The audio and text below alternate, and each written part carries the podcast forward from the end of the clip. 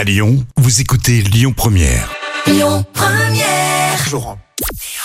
Bonjour à tous, c'est TF1 qui s'est imposé hier avec la série Léo Mattei qui a rassemblé euh, près de 4 millions de personnes. Ça représente euh, 20% de part d'audience. Derrière, on retrouve M6 avec Pékin Express. France 2 complète le podium avec Cash Investigation. Un animateur au musée Grévin, ça concerne Stéphane Plaza. L'animateur d'M6 en a parlé sur Instagram avec ce message. Maman, je rentre au musée Grévin. Nous y allions souvent quand j'étais petit. Le tout avec une photo de la fameuse statue.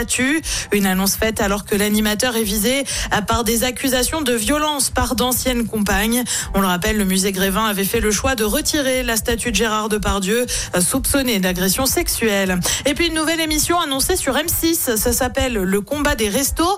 À l'animation, on retrouve Norbert Tarrer, connu notamment pour son passage dans Top Chef ou encore pour avoir animé la meilleure boulangerie de France. Eh bien justement, la logique n'est pas bien loin puisque le but, c'est bien d'organiser une compétition entre les restos pour être sacré meilleur restaurant. Le but derrière, c'est aussi de montrer un savoir-faire et des spécialités locales ou régionales.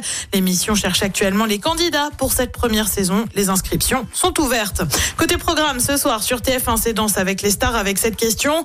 James Denton, alias Mike Delfino, va-t-il pouvoir danser après sa blessure? Sur France 2, c'est la série Les Petits Meurtres d'Agatha Christie. Sur France 3, c'est du foot féminin avec la demi-finale de Ligue des Nations entre la France et l'Allemagne. Et puis sur M6, c'est la Reine des Neiges 2, c'est à partir de 21. Écoutez votre radio Lyon Première en direct sur l'application Lyon Première, lyonpremière.fr et bien sûr à Lyon sur 90.2 FM et en DAB+. Lyon Première.